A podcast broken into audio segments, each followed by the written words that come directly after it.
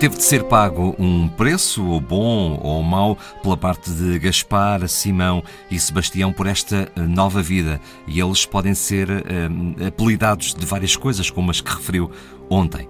Sim, eles geralmente são tratados como renegados por aqueles que, que tinham que não eram propriamente seus amigos. Eles assim mesmos vão tratar-se como eles Outros temos a designação de soldados perdidos de Dom Sebastião, mas temos de perceber o seguinte: nem todo o grupo dos renegados ou eles que existiam no reino de Marrocos, ou nos reinos, diversos reinos e sultanatos que ali existiam, eh, eram soldados perdidos de Dom Sebastião. Havia também muitas outras pessoas que tinham sido feitas prisioneiras uh, pelos piratas, por exemplo, aqui na, eh, na zona do Algarve, né, quando viajavam quando faziam viagens no Mediterrâneo e depois acabavam a ser levadas para Marrocos e, portanto, aí depois eram vendidas, eram compradas, têm período de escravatura e depois acabam a converter-se ao Islão e acabam a tornar-se renegados.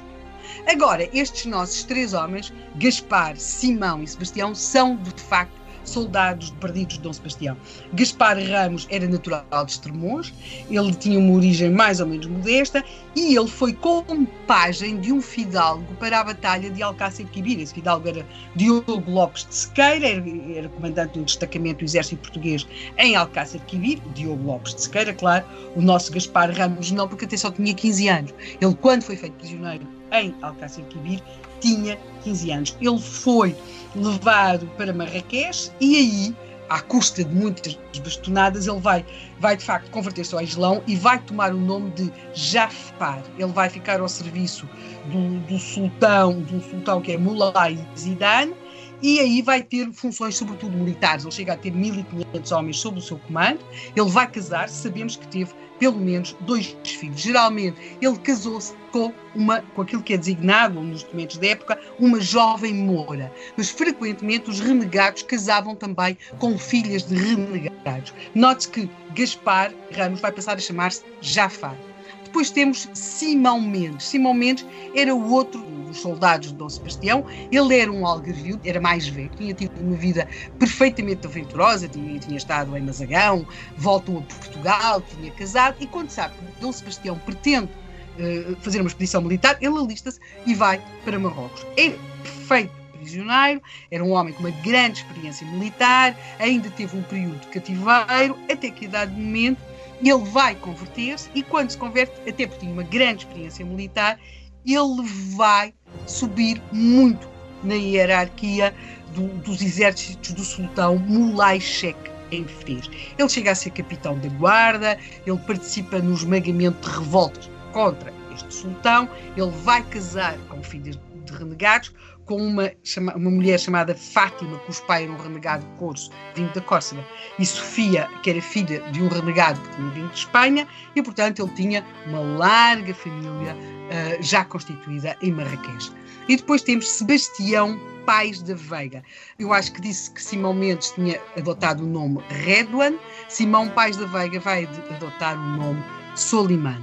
Solimán é talvez o caso mais interessante porque Sebastião Pais da Veiga era um fidalgo, ao contrário dos outros, não, eram, não tinham propriamente uma origem fidalga, ele tinha, e até causa alguma perplexidade, como é que a sua família não o resgatou. Ele também tinha 15 anos quando foi capturado na Batalha de Alcácer de Quibir, mas, por exemplo, os seus primos foram resgatados. Ele não foi.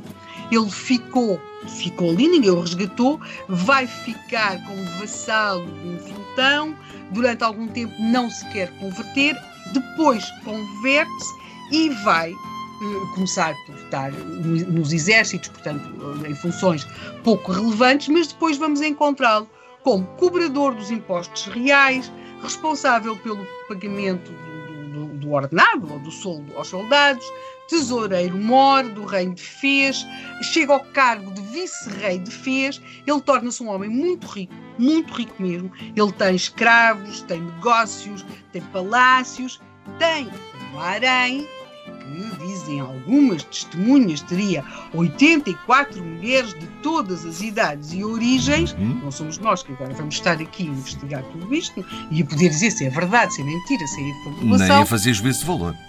Exatamente, não, não quer dizer, assim, tantos séculos depois, vamos deixar esse trabalho para outro. Claro. Portanto, o que nos interessa aqui é que nós temos três homens, Gaspar Ramos, que se tornou Jafar, Simão Mendes, que se tornou Redwan, Sebastião Pais da Veia, que se torna Solimán, têm vidas bem constituídas em Marrocos, mas nós começamos esta história na segunda-feira e dizia que eles tinham aparecido na ilha de Lanzarote, em Espanha. Porquê?